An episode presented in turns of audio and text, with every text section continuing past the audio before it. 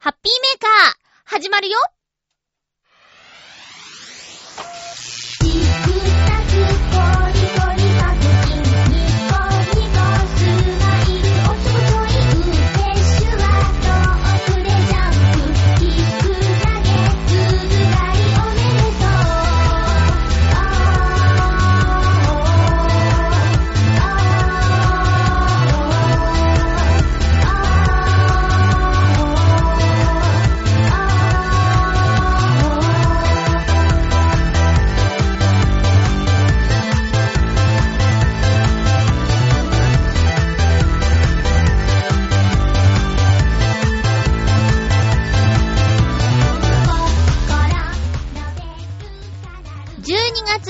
日、まゆちょのハッピーメーカー。この番組は、ハッピーな時間を一緒に過ごしましょうというコンセプトのもと、ちょわへよ .com のサポートでお届けしております。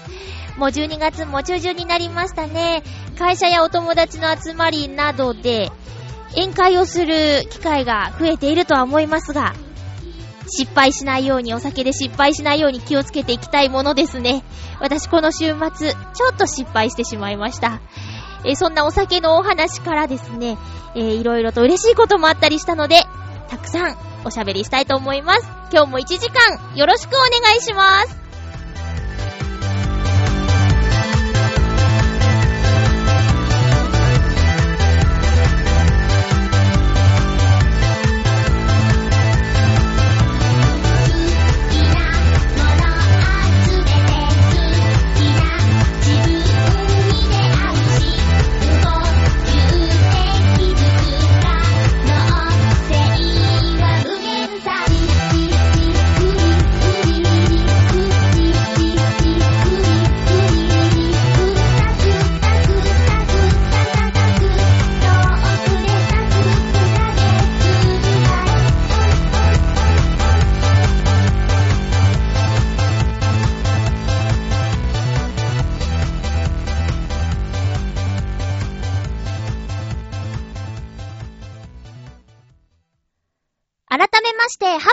まゆっちょこと、あませまゆです。今回はまず、お詫びからさせてください。え、前回の放送でですね、いつもメールをくださっているあの方からメールが届いてないよなんていうお話をしたと思うんですが、えーそれはコージーアットワークさんのことでございまして、実はですね、コージーアットワークさんから放送後、私のところにメールが来て、えー僕は送ったんですけどねっていうお話だったんですよ。で、その後、局からメールがあって、えー局に届いていたものを転送ミスがありましたという内容でございました。えっ、と、ちょわひょ .com のメールのシステムとしては、まず本部に皆さんの、えーお便りが、えー届き、で、そこから各番組にですね、えー転送してもらっている形なんですけど、ちょわひょもね、たくさんの番組が増えて、えー局長とね、あの、笑いのお姉さんで、えー、裁ききれないことや、まあ、人間なんで、えー転送ミスなんていうことはあるとは思うんですが、その点について、えー各番組で何かお手伝いできる形といったら何だろうと考えたところですね、えー各番組宛て、まあ、各って、それは強制はできないんですけど、ハッピーメーカーに関しては、私のところに直接届けられる方法を取った方がいいのではないかということを考えまして、えっと、年明けぐらいを目標にですね、私のところに直接お便りのメールが届けられるようなアドレスを作ろうと考えております。えなので今回はコージーアットワークさんにちょっと悲しい思いをね、させてしまいました。ごめんなさい。で、過去にもですね、もしかしたら送ったのに読まれていないという場合、そういった可能性があったかもしれないということで、今後はその可能性を少しでも減らすために、あの、ハッピーメーカー宛てのメールを作ろうと、アドレスを作ろうと思っていますので、今しばらくお待ちください。というお詫びでした。あの、コージアットワークさんごめんなさいね。えー、そんなことがあったのに今週もたくさんお便りくださって、先週の分も合わせてご紹介していきますね。今後もハッピーメーカーとチョアヘオ .com をよろしくお願いいたします。ということで、ではまずは、コージアットワークさんからの普通歌をご紹介したいと思います。ハッピーネームコージアットワークさん、ありがとうございます。まゆっちょハッピー、ハッピー、仕事中の服装にお困りのまゆちょに仕入れてきたばかりの情報です。ありがたい先日、国有林の管理をする公務員、森林館の女性とお話しする機会がありました。毎日のように山を歩き、森や林道を見て回る森林館は、汗をかいても着替えられなかったりするそうです。そこで工夫して作ったというのがタオル肌着。タオルの真ん中に大きめの穴を開け、そこから頭を出して着るというものです。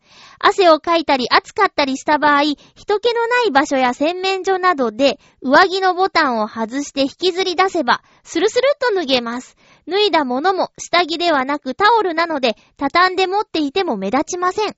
素材は特に年末年始によくもらう内入りのタオルを利用するのでお金もかからず、夏も冬も便利に使えるそうです。よかったらお試しください。では、ということでありがとうございます。ああ、そうですね。あの、持ち場によっては暑かったり寒かったりということがあると。そうですね。そうですね。タオル、ちょっと、ピンとこないんですけど、あのなんだろうな。多分その山を歩くよりも短い時間だから、ここまでタオルで汗をかく、取る、拭き取るような感じではないんですよね。ただ夏場、これいいなと思いました。夏場、その、なんだろう。夏場は本当にダクダクと汗が出るので、あ、でも私あんま汗かかないのか。汗かきさんにおすすめしようと思います。ちょっと動いただけで、ダーダー汗が出て、脱水症状を起こしかけちゃうような人が結構いるんですよ。シャツがもう、水色のシャツ着てるんですけど、ブルーになっちゃうぐらいに汗が出ちゃうっていう人いるから、その人にはこのタオルに穴を開けて被る方法、教えてあげたいと思います。これはいい情報でした。ありがとうございます。この、森林館の方とお話をする機会っていうのが羨ましい。どんなお話したんですか？まあ、話せる範囲で教えてくださいね。コージアットワークさんありがとうございます。なんか、私のバイトのことまで気遣っていただいて嬉しいですね。ありがとうございます。私のバイトはですね、あの、ハッピーメーカーをずっと聞いてくださっている方はご存知だと思うんですけど、夜の、夜中の清掃業をしています。まあ、声の仕事だけでやっていけたらそれは一番幸せなのかもしれないけど、ぶっちゃけ、いや、もしかしたらね、声の仕事を目指す、目指しているんだっていう方が、縁あってこの番組聞いていた場合、うーん、残念なお知らせなんですけど、なかなか声一本で、一人で暮らしていくのは辛いところなんですよ。まあそうですね。早いうちに生活を支えてくれて、夢も応援してくれるような素敵な男性と巡り合って、家庭に入って、好き勝手やらせてもらえるっていうのが 一番いいのかもしれないですね。この、衣食住に不安がない状態でやるっていうのもなかなか、えー、幸せなことかもしれないけど、そうはいきません。私は一人暮らしでございます。なので、衣食住の心配あるからね。えー、で、声だけでは食っていけないと。で、今食っていたとしても、お世話になっている番組が、番組改編期に終わってしまう可能性がある。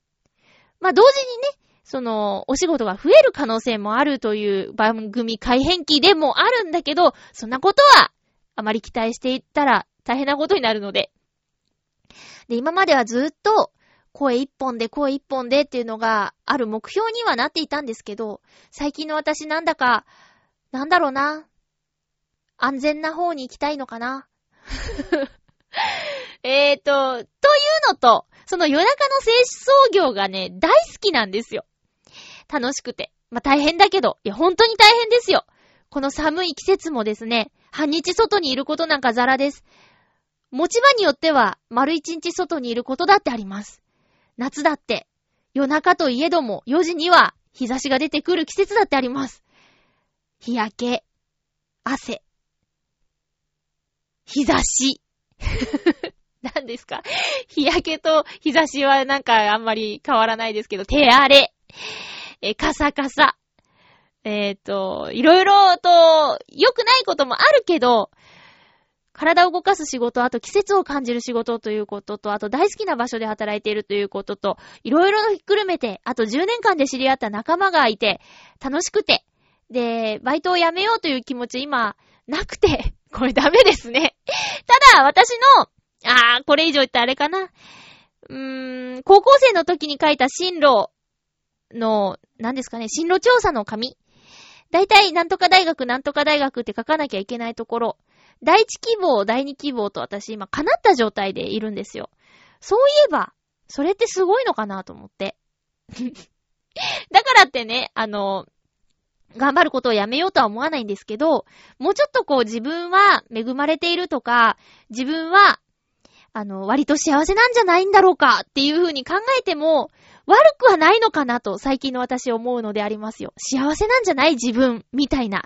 こんな風にね、おしゃべりだって、えー、させてもらって、しかもなんだか、ね、メールまでいただいたりして、で、配信日に聞いてますだとか、そんなこと言ってくださる方がいるって、もんのすごく幸せなことなんじゃないかと思ったりしてね。あれちょっと話がずれちゃいましたけど、何の話からこうなったんだっけ？あ、服装ね。服装の話のメールからそうなったんですけど、そうそう。そんな中で、私のちょっと好きなバイト先であるんですよ。で、この間ですね、あの、会社の餅つき大会っていうのがあって、いいでしょ？で、夜勤だから、そういう宴はですね、朝9時ぐらいから始まるんですよ。健康的ですよね。しかも今回、餅つき大会ということで、屋外で開催。まあ、夏にはバーベキューとかね、冬には餅つき大会。で、新年会はホテルでとか結構やるんですよね。まあ、それだけあれば十分だと思うんですけど、うん。で、今回の餅つき大会。私、去年とかね、行ってなかったんです。実は初参加。うん。新年会は何度か行ったけど、その屋外イベントは初参加だったんですよ。10年もやってるのにね。ただ今回は、なんか行きたいなと思って、参加しました。そしたらすっごく楽しくて。で、うちの社長さん多分晴れ男さんなんですよ。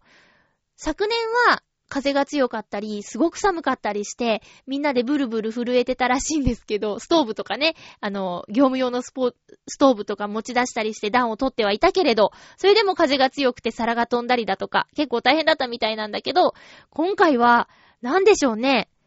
もちろん朝方冷え込んだんだけど、お日様が出たらポカポカで、風もなくて、ちょっと暑いぐらいで、重装備で、フル装備で行ったんですよ。ヒートテック2枚重ねとかね。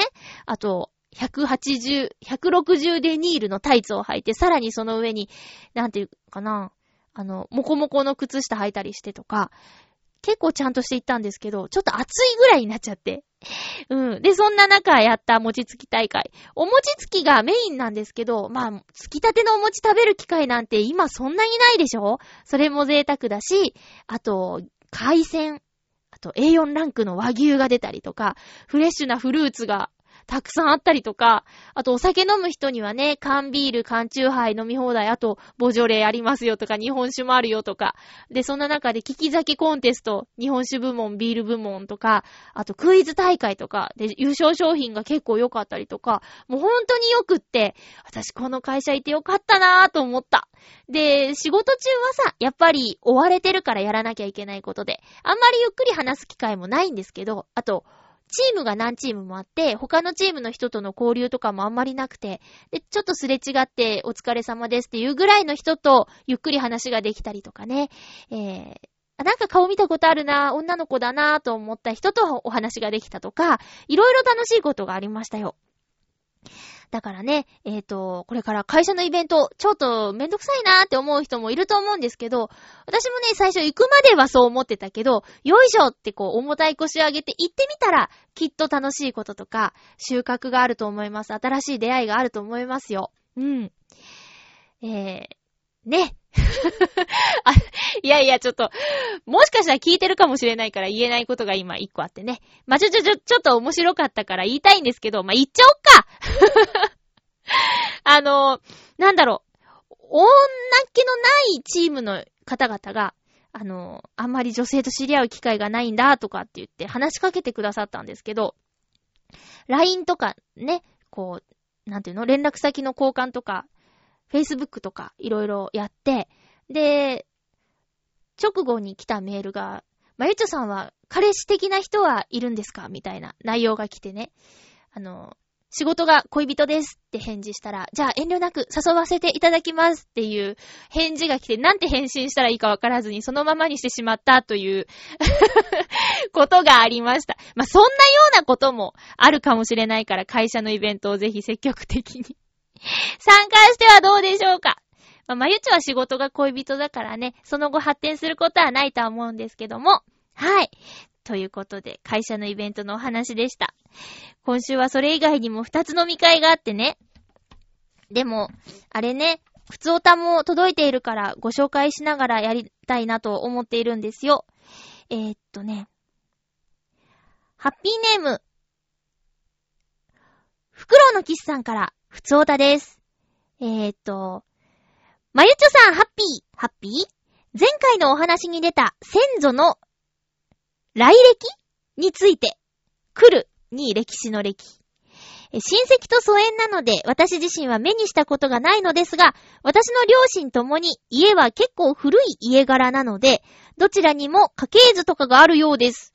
直接目にしたことのなる、ある父や、おばの話では、何代前に何々家から養子に入ったとか、誰それに仕えていたとか、そういう記録が全部書き込まれているということですね。少なくとも戦国時代までは遡れるようです。できれば私も見てみたいものですね。それでは、ということでありがとうございます。これは、至急、疎遠だけども、親戚の方に連絡取って、孫ですなり、なんなり言うて、見たいと言った方がいいです。ねえ。誰、ね、手の届かないところに行ってしまう前に、今、どこにあるか分かっているという状態のうちに、見に行ったらいいと思うよ。特に袋のキスさんのようなお勉強が得意な方というか、まあ、好きな方はね、それ見たら何か、わーって、何か気づくとか発見とかあるかもしれないじゃない？これはもったいないなすぐそこにあるのに見られないなんて。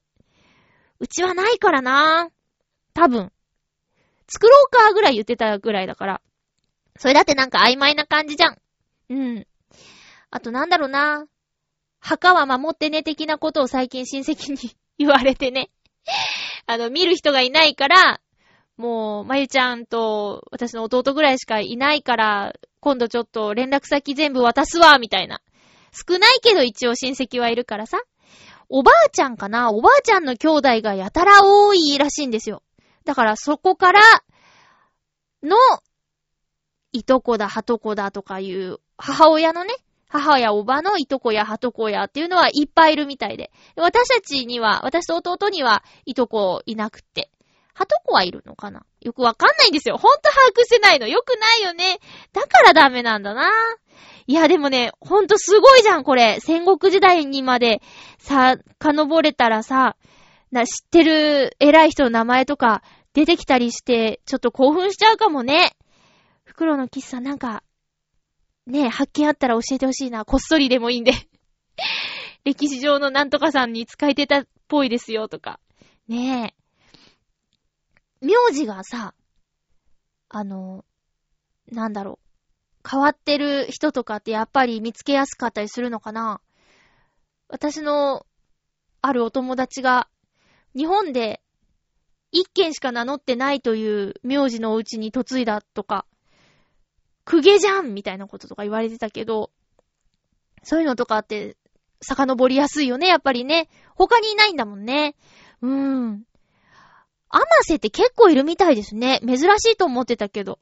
珍しいと思ってて、専門学校入学したら一個上の先輩にアマセ川さんがっていう人がいて、アマセよりアマセ川のが珍しいなと思って、全然珍しくないじゃんってちょっと凹んじゃったんだけど、アマセは、たまにね、Facebook とかでメッセージ来る。同じ名字なんですけど友達になってくださいっていう。嫌ですみたいなね。誰だかわかんない人と Facebook は友達になれないよ。名字が同じってだけじゃ心配だよ。ねえ。という感じで結構いるんですよ。うん。袋のキスさんありがとうございました。では、今日どうしようかな。時間が全然足りないよ。でも、コーナー行きたいと思います。ハッピートークハッピートークのコーナー。今回は、大掃除というテーマにしました。私が前回、人生がときめく、言えてない。人生がときめく片付けの魔法っていう本に沿ってお片付けを始めましたというお話から、あと年末ということで大掃除のお話にしてみましたけども皆さん、お便りありがとうございます。ハッピーネーム、コージーアットワークさん。えい。あ、違った。こざ。はい。コージーアットワークさん。まゆっちょハッピー。ハッピー？大掃除ですか？しません。笑い。というより、この年末進行の真っ只中で、ただでさえいろんなものが散らばっている時に断捨離なんかしたら、絶対に必要なものがなくなります。私がこの時期にするのは、小掃除です。小さい掃除。仕事に取り掛かりたくない時とか、行き詰まった時とか、相手の返事待ちの時に、よし、浴槽を洗おうとか、ここの窓だけ磨いてみようとか、大掃除のように家全体が片付いて綺麗になることはありませんが、ちょっとだけ現実逃避ができます。笑い。どうせお正月も仕事してるんで、今大掃除してもすぐに散らかりますって。ほら、うちの猫たちも散らかすって言ってますし。猫のせいにしてる。ああ、そういえば、子供の頃、この時期になると、おじがよく家に来ていました。自宅にいると大掃除の邪魔だって言われるんで、という理由で、私と遊んでばかりいたような気がします。そんな大掃除のやり過ごし方もありなんですね。では、ということです。ありがとうございます。そうか。あの、断捨離は、なんですかね。一気にするものじゃなくて、ずっと続いてやるものなんだって。で、ときめくお片付けは、一気にやる祭りのようなもの。だからね、そう。断捨離と、こんまりさん流のお片付けは、そこがちょっと違うんだよね。うん。組み合わせてやると、綺麗なお家が保てるとかっていう話も聞いたことあるよ。まあ、あとは、断捨離やお片付けの魔法で、捨てりゃいいってもんでもないっていう。あ、でも断捨離は結構捨てるのかなこんまりさんの方はね、捨てる量は人それぞれで違って当たり前だっていう話。とにかく必要なものに囲まれていれば、それにときめいてるんであれば、それは成功だっていうことらしいっす。まあ、本を読んだり、あと本だけではそこは書いてなくて、私もたくさん捨てなきゃいけないのかなーって、すっきりしなきゃいけないのかなーって思っていたら、えー、こんまりさんにハマった方がセミナーに行ったらしく、そのセミナーで質問があったんだって。あんまり捨てられなかったんですけど、これは失敗なんでしょうかって質問したら、でも手元に残ったものはときめくんですよねって。だったらそれでいいんですよって。本が好きな人でさ、本が手元にあったら嬉しい、ときめくっていう人がいたら、本棚にいっぱい本があっても、それはそれでいいんだって。そう。だから、なんだろう、とにかく、うーん、置いてあるだけというか、その、箱にしまって部屋の奥の方にあるっていう状態では物がかわいそうだねって、存在をちゃんと分かってあげましょうねっていうのが、こんまりさんの、えー、提唱するお片付けのやり方らしいです。そうか。自宅でお仕事をされてる方はそうですね。この時期に家を大掃除っていうのも全然、あの、良くないかもしれないですね。なくなっちゃうって。うん。まあ、いいんじゃないですか？小掃除。みんな、みんなというか、多くの人がそうなのかな？何かやらなきゃいけないことがある時に限って、汚れが気になったり、掃除したくなったりとか、模様替えしたくなったりとかって、自分そうなんですけど、コージアートワークさんも、よし、浴槽洗おう。現実逃避だとか、そういうのあるんですね。なんか一緒で嬉しいなと思いました。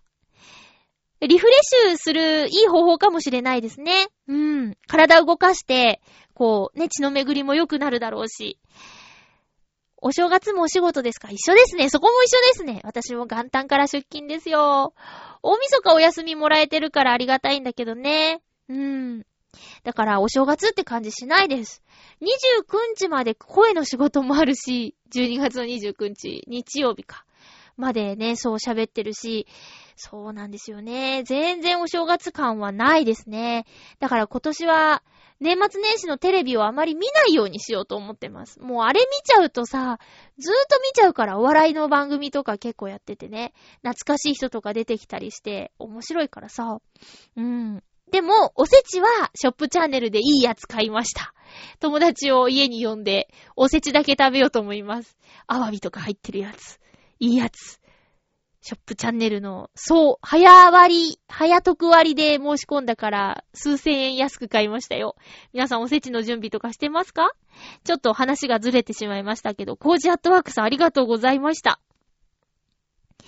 えー、続きましては、ハッピーネーム、おっと、そう。実はこれ先週いただいてたんですよ。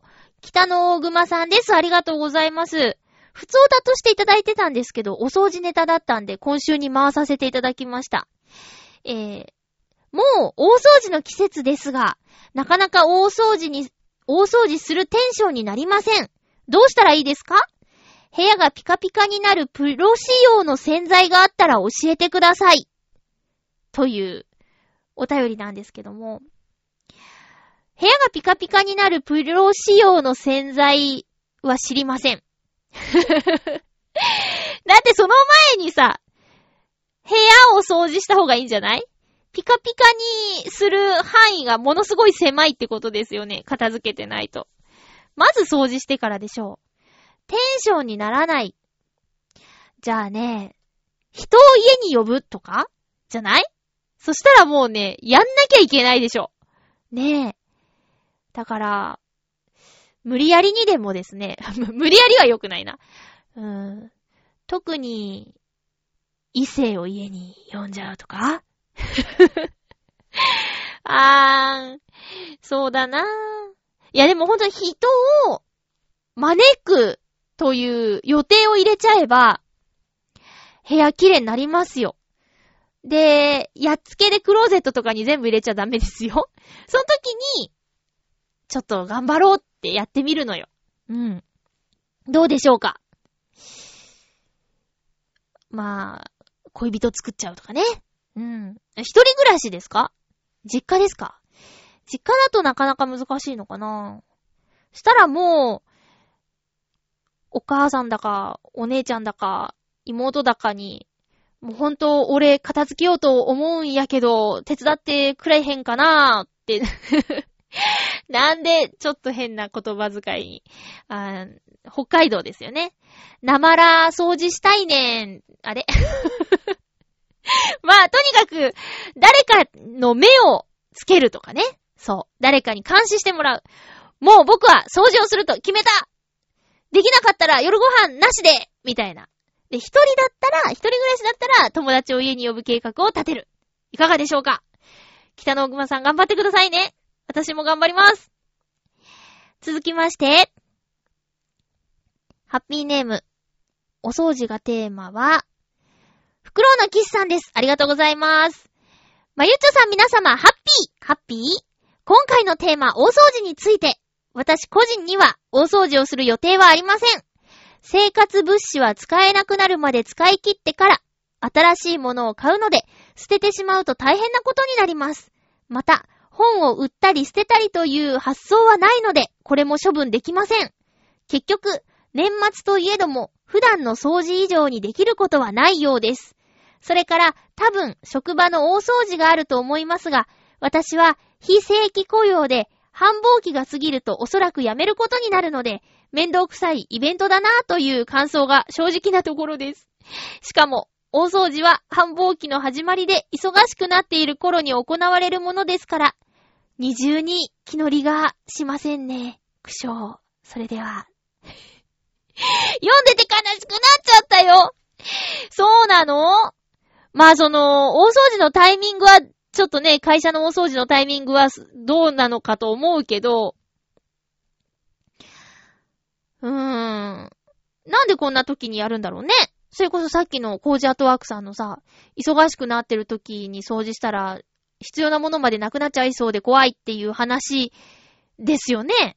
会社でも。そうなんだ。まあ、会社で大掃除の時にこう、普段喋らない人と喋ってみたりとかっていう感じじゃないのかな？そういう会社ではないのかな？うん。まあ、でもさ、その、人との交流とかって、相手がどう出るか待つんじゃなくて、自分でえいやーって言って、相手のリアクション見て、あ、この人は、えいやーと来る人は嫌なんだとか、えいやーと言ったら話してくれるんだとか、そういうのを見極めてみるっていうのもいいんじゃないかな。まあ、その、本人がね、あんまりその、なんだろう、仕事以上の関係を望まないのであれば、そんなことする必要はないんですけど、まあ、自分は、職場っていう一つのきっかけにして、プライベートでも仲良くできたらなぁと思う方なので、あと、実は話してみたらいろんなことやってて面白い人とか結構いたりするから、そういうのを期待してグイグイ行っちゃうんですけどね。グイグイって失敗することもあるけど、たまに成功したりもしますからね。うん。で、バンド活動やっているお兄さんとこ行ったりとか、あと、なんだろう。なんか勉強してたりして面白い話聞ける人とお茶したりだとか、うん。あとは、女の子でね、実は演劇やってるんですよ、なんていう人の芝居を見に行ったりだとか、今度その子とお芝居見るとかそういうんじゃなくて、食事に行く約束をしたんだけどね。あとは、割とご近所さんだから、ちょっとなんか、ね、ご近所交流もできればいいなぁなんて思っているんですけれども、そういうのもあるから、私はぐいぐい行っちゃうんだけどね。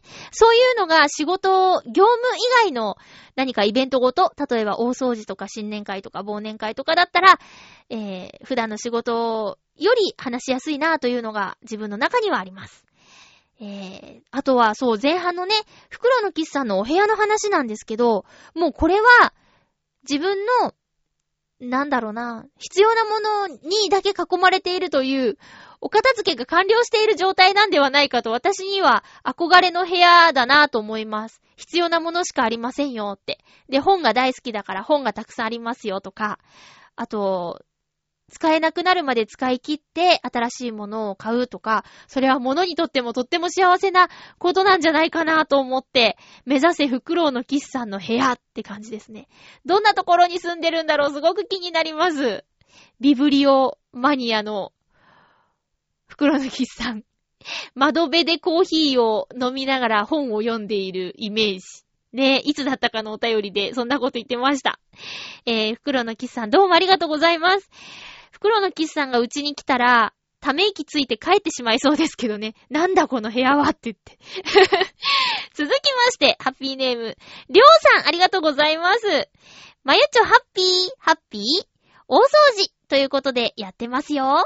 年末に集中してというよりは、ちょこちょこといらないものを整理しています。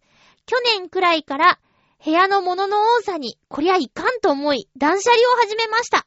ここ1年で売った本や CD、ゲームなどの買取金額は10万円を超えています。はぁ、すごい。と言っても、まだまだ漫画だけでも1000冊弱あるので、定期的にいらないものはどんどん売ったり捨てていかないとな、と思っています。ということで、りょうさんありがとうございます。これはあれですね。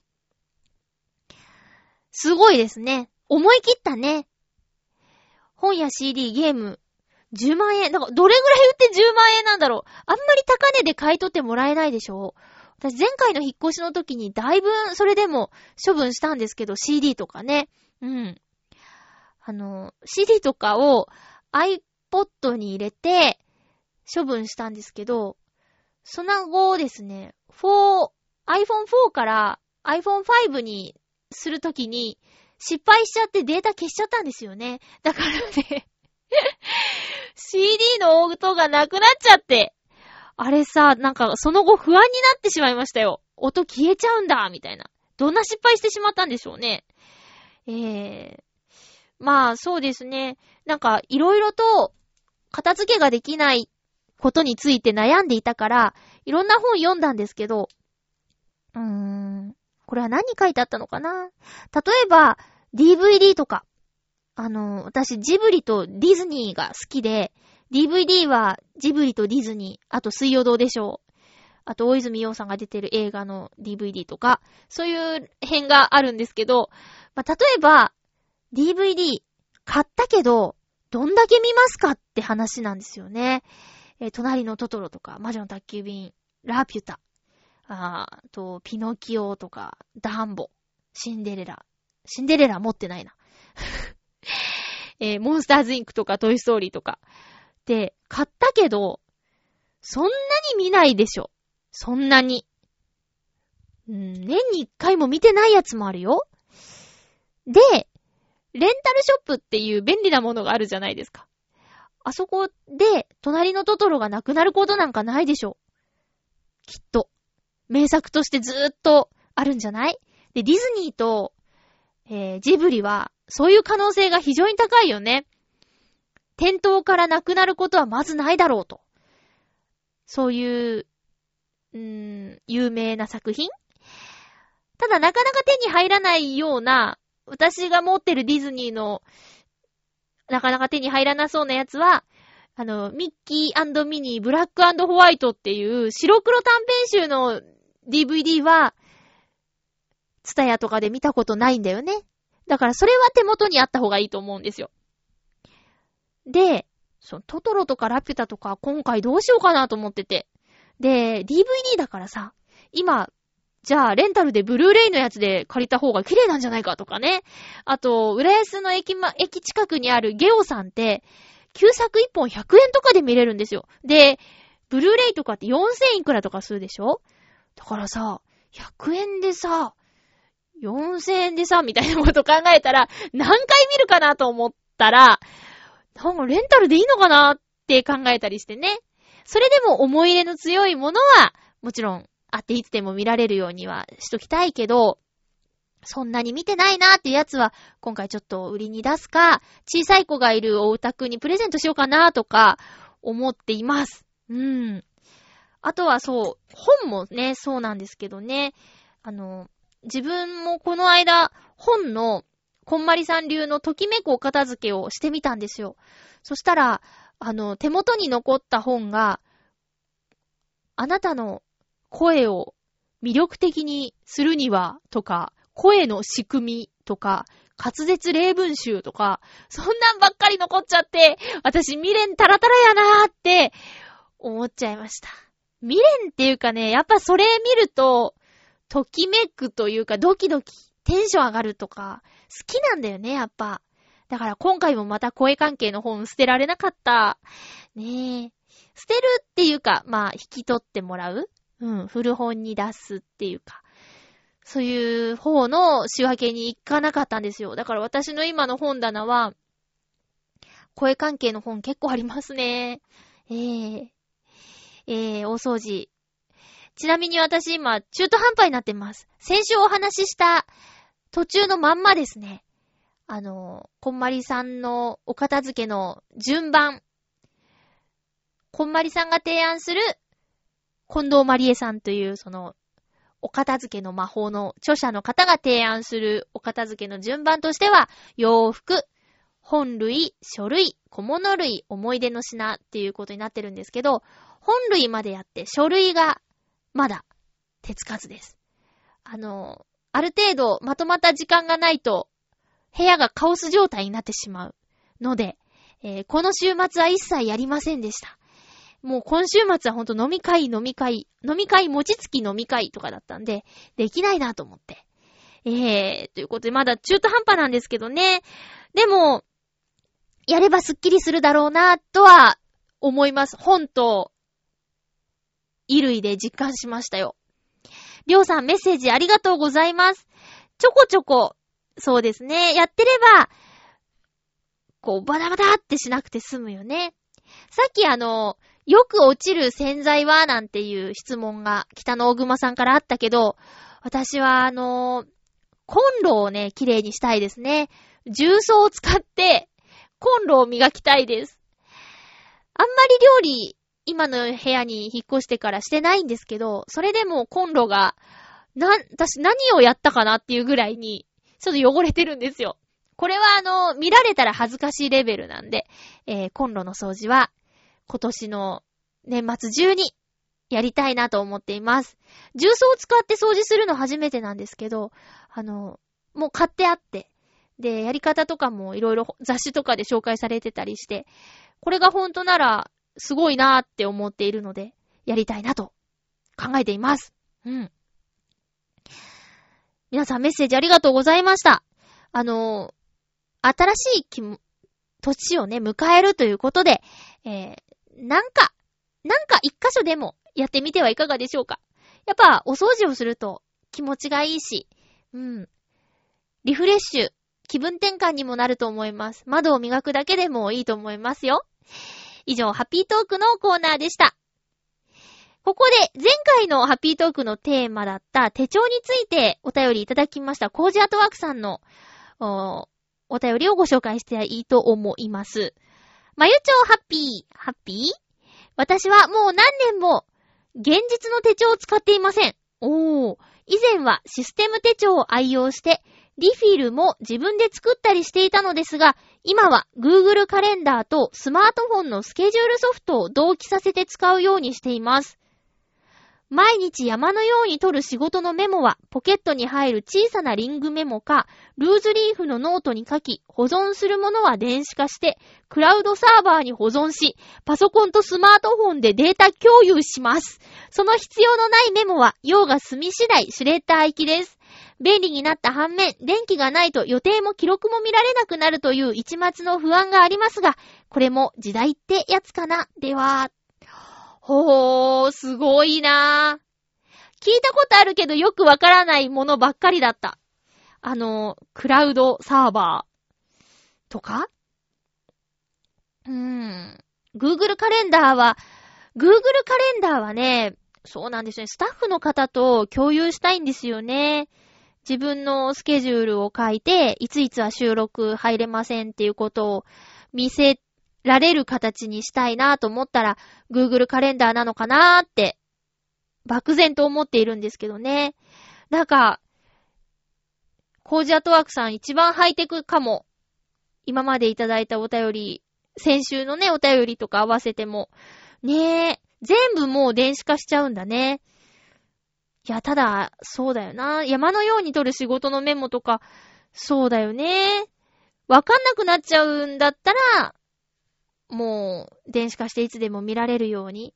あと、紙が大量になって持ち運ぶときもね、機材とかもお持ちだからさ、少しでも荷物減らそうと思ったら電子化するのが一番いいのかもね。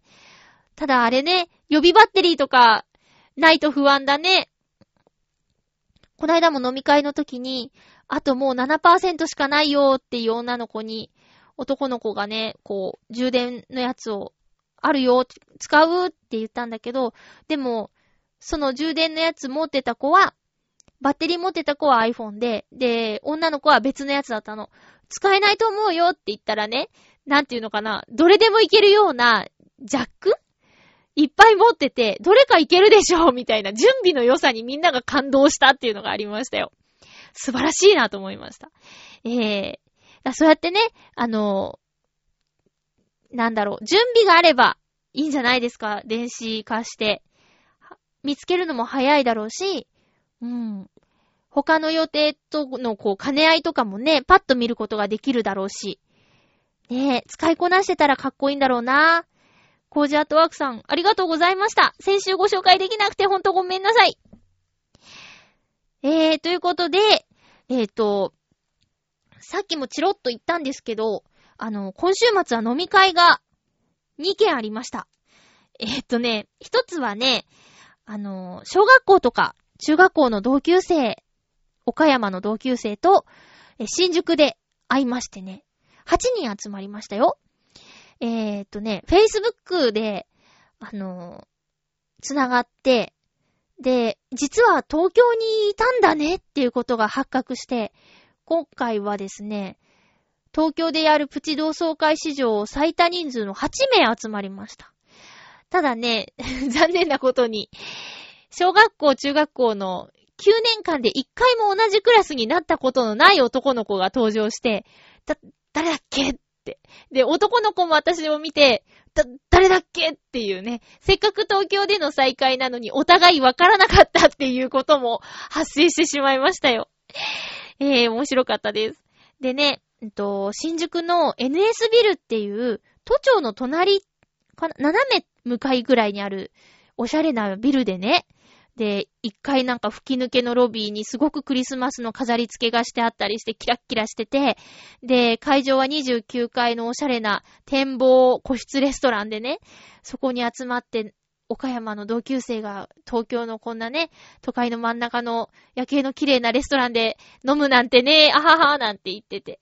だんだんもう岡山弁戻っていくのね、不思議なことに。あの、口調とかが、最初はそうでもなかったのに、だんだんもう、イントネーションとかが、8人もいればね、戻っていくのね。面白かったです。で、私ね、あんまり、こう、睡眠取れてなかったんですよ、その日。で、外でお酒を飲むときは2杯までって決めてるんです、自分の中で。3杯行っちゃうと、帰りの電車でちょっとふらーっとしたりだとか、なんか貧血みたいになっちゃったりすることがあるから、2杯までって決めてるんですけど、なんかその日ね、行けそうだったんだよね。楽しくて。で、3杯目行っちゃおうかなーって言ったら、案の定、あの、皆さん経験したことあるかな？なんかね、頭の血がさーっと落ちてって、もうなんか、ふらふら、ふらふらして、怖いよーっていう感覚に なっちゃう。私はどこ行ってしまうんだあーあーあーっていうような感じになってしまうっていう、例のやつにね、私たまになるんですけど、そう、例のやつになっちゃって、で、29回だったんですけど、まあ、みんな、みんなの声はなんとなく遠くで聞こえるの。まゆさん寝ちゃった寝ちゃった寝ちゃったって聞こえるんだけど、寝てない今戦ってるんだよーって思いながら、でももう、もう動かなきゃと思って、いけるいける帰れるって言って立って、で、その後あんまり記憶がないけども、一番下に降りたと、降りて外に出た時すごく寒かったの。冷たい風がフューっと来て、はぁって、はっ、あ、私今、うん、ちゃんと歩いてるかなとか思ったら、みんなに聞いたらね、こう、エレベーターに乗って、こう、29階から1階まで一気に降りることを、すごく拒絶してたって言ってた。怖い怖い怖いって言ってたよって。まあ、高速のエレベーターで行きもね、耳がキーンとなるなんて言ってたんですけど、それに帰り乗ることをすごく嫌がってたって。ただまあ、その時だけですよ。座って飲んでて、ふらーってなっちゃって、はぁ、はぁってなって、で、帰り降りるまでの、多分30分、に30分間だったと思うけど、恥ずかしいなと思って、みんなちゃんと飲んでたのに、私だけあんなことになっちゃって。で、その翌朝が餅つき。で、餅つきの会場では一切お酒飲みませんでした。オレンジジュースだけ飲んで。で、その夜もまた飲み会があってね。この夜の飲み会は、えっ、ー、と、お誕生日が同じメンバーで、えー、だいたい誕生日会と忘年会、新年会やるかなっていう、えー、集まりなんですけど、その仲間あと、有楽町の魚森っていうめちゃめちゃお酒、お魚の美味しい、えー、お店で忘年会やりました。えー、そこではね、店長さんがサービスで、みんなにね、缶のウコンをね、くれました。で、ウコンを飲んだのが私初めてだったんですよ。なんとなくイメージで苦いのかなとか、何が入ってんだろう、ドロッとしてんのかなとか、いろいろと思ってたんですけど、先に飲んだ子が、わ飲みやすい、美味しいとか言ってたから、安心して飲も、飲んだら、美味しかった。ちょっとした栄養ドリンクみたいな味がしたんだけど、飲みやすくて美味しくて、で、これを飲めば、二日酔いになりにくいんだよとかっていう話でね。で、今日じゃあまゆっちょいつも2杯だけど、4杯いけんじゃないって言われたけど、2杯までにしといた。ただその日はほんとふらーっとならなくてよかったです。この魚森さんね、有楽町の電気ビルの地下にあるんですけど、あの、カキフライとか大きいし、あとね、シューマイがおすすめって言ってた。あとね、なんだっけなイカを丸ごと焼いたやつを、イカの内臓を 笑いのお姉さんごめんなさい。でも焼いてあるからそう、イカの内臓で味付けた、えっ、ー、と、イカの姿焼きとかね、お酒のつまみに最高なんて言ってたけど、あと、カブと、その他お野菜を塩麹で、あの、漬けたやつとか。あと、鍋が美味しかった。つみれがふわふわで美味しかった。さ、酒盛り？じゃなくて、船盛り？とかもね、あの、2台出して、お刺身も美味しいし、こんな都会のど真ん中で、こんなにお魚が美味しいのかってびっくりした。小餅ししゃもとかね、もういろいろほんとおすすめです。で、そこでも飲みました。で、次はまた誕生日かなーって言ったら、はぁ新年会でしょって言ってた。そのメンバーね、お酒飲める人結構多くってね、お酒好きな人がいて、仕事終わりで平日にちょいちょい集まったりもしてるみたいで、私はそれには参加できないから、とっても残念なんですけどね。あとは歌舞伎が好きな子がそのメンバーにはいるから、歌舞伎のお話とか、正月のね、2日から見に行くらしいですよ。羨ましいですね。一回見たけど、本当なんか別世界って感じで、私ももう一度ちゃんと見たいなぁと思っているんですよ。そんな宴会、宴会のまゆちょの週末でした。家のことは何にもできませんでした。あ、そういえば、台所のところにずっとつけたかったカーテンつけました。カフェカーテンあの、台所のところの窓がね、廊下に面してて、たまにこう人が通るとドキッとするんですよね。それが解消されたからよかったかなと。この一週間にあった小さな変化といえばそれですかね。ええー、普通歌をご紹介します。そう、まだ届いていたんですよ。まずは、ハッピーネーム、うーんと、フクロウのキスさん、ありがとうございます。まゆちょさん、ハッピー、ハッピー？ブルークリスマスは好きな歌であるのですが、先週放送したライブ音源ですね。えー、何年か前にお話ししたことがあるように、私の若い頃の失恋話を思い出すので、懐かしさとか寂しさとかがない混ぜになった。これ何混ぜ？ちょっと今、適当に言ってしまいましたね。えい。ああ、合ってたない混ぜになった。少し複雑な気分になります。ところで、今年はその思い出の舞台だった短大が並行するとの知らせが来ていました。それに伴って記録写真が収められた CD ロムが送られてきました。しばらく放置していてその記録を見たのですが、卒業式の光景の写真で晴れ着を着た私を袖にしたお嬢さんが、友人と笑っている写真が記録されていました。一瞬心臓が止まるかと思いました。笑い。もう20年近くの時が過ぎていて、当然ながら恋愛感情なども持っていないのですが、なんだかざわざわした妙な気分になりました。まゆちょさんは一瞬で昔の感情のかけらを引き出されたと感じるような出来事の経験はありますか？それでは、ということで。ほほー。そうですか。これもう、これはね、これは、んー、わかる。今、もらいギュンとした。なんか、その時の、袋のキスさんの、こう、写真ピッピッピって見てて、はっっていう、はっってね。そ、そんな多分大きなリアクションでもないんだよね。うおってね、こう、内側ではものすごい動いてるんだけど、多分見た目は全然わかんないぐらいのこう、ってね。はぁ、なんだろう。昔の記録、あーあるあるあるある。あった。こないだね、お片付けしてた時に、あの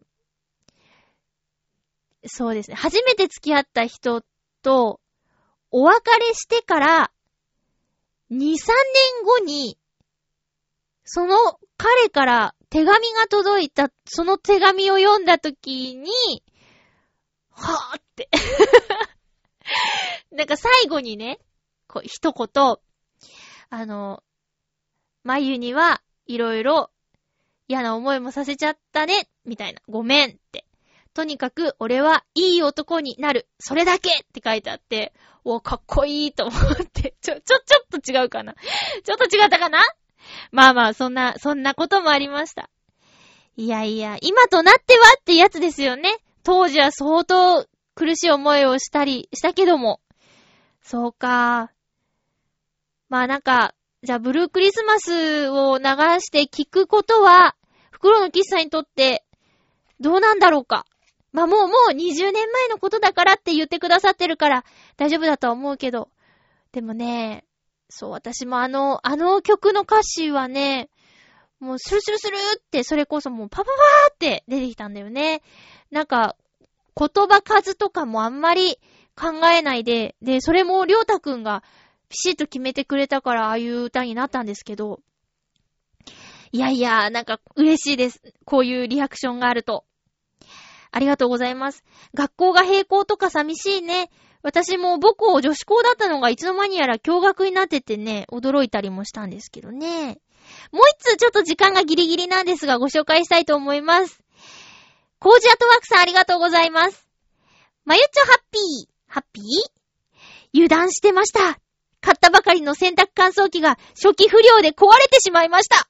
え、ー、翌日着ていくつもりのシャツを前の夜に洗おうとしたらエラーを出して動きません。しょうがないのでまたコインランドリーへ。はぁ。詳しく見てみると熱センサーが壊れていて動く前のチェックで止まっているようです。保証期間が切れた家電なら分解してセンター部分を繋いでしまえばとりあえず動くはずですが、新品でそれをやっちゃうと保証修理をしてもらえなくなります。仕方なくサービスセンターに電話すると、翌日すぐに来てくれました。すごい。修理後、電話で熱センサー交換じゃないかと言ってもらったので、交換部品を持ってきて正解でしたよ。よくわかりましたね。と係の方に言われました。そりゃもう、伊達に家電やらパソコンを分解したり、改造しまくっているわけじゃありませんから。あ、手に負えなくて分解したまんまのものがあるのは内緒ですよ。では、ということでありがとうございます。すごいな。キテレツ大百科みたい。そうか、なんか、機能がいろいろあればあるほど、こういったちょっと初期不良的なね、ことがあるのかな。ダイヤル回してさ、二層式の洗濯機とかだったらこんなことはないでしょ。熱センサーだなんだっていうのは、昔はなかったじゃん、どうなんですか？皆さんの家の昔の洗濯機は二層式でしたうち二層式でしたよ。今バイト先に入ってくるような20代の子とかは最初から全自動洗濯機だったんだろうね。二層式の洗濯機でさ、なんか、まゆちゃんさ、脱水機に移しといてみたいなこと言われたりして、ゴンゴンゴンゴンゴンゴンゴンみたいな。懐かしいな今ちょっと、それこそ思い出してしまいましたよ。でもすごいね。係の方に、おーって言われて。ただ電話でね、壊れたっぽいだけじゃ、どこが壊れたのか全然見当もつかないだもんね。熱センサーじゃないですかねって言われて、そうなのかってそれ持ってって、実際熱センサーだったっていうのは、そりゃ、係の方も驚くだろうね。コージャットワークさんありがとうございます。もうもう、もう大丈夫なのかな？ね。最初にこういうのがあるとちょっとその後使うのドキドキしちゃいますよね。コージャットワークさんの体調も、洗濯機も、調子が良くなったのなら良かったです。次回の予告します。次回は、12月24日の放送です。クリスマスイブですね。収録は12月22日。もうこうなったらしょうがない。テーマはクリスマスにします。楽しい思い出も悲しい思い出も合わせて、えー、今年のクリスマスでも昔のクリスマスでも何でもいいです。クリスマスにまつわるお話。クリスマスに働いていたという話でもいいし、クリスマスのここが好き、ここが嫌いもありにしましょう。とにかくクリスマスイブの、えー、0時にですね、配信されますので、そんなような感じでお便りお待ちしています。えー、私のクリスマスですか？それはまあ次回話しましょう。えー、っと、ちなみに、その次の週はですね、12月31日の更新になります。ので、えー、っと、そうですね、1年間を振り返る。そして、翌年の目標も合わせてお便りいただけたらなと思います。誰かにゲストに来てほしいなと思うんですけど、年の瀬の忙しい時なんで、難しいかな。ギリギリまでちょっと探してみますね。まゆちょ一人だったらごめんなさいね。ということで、次回はテーマクリスマス。えー、22日日曜日収録予定にしております。お便りお早めにお願いいたします。お相手はまゆちょこと、あませまゆでした。また来週ハッピーな時間を一緒に過ごしましょう。ハッピー。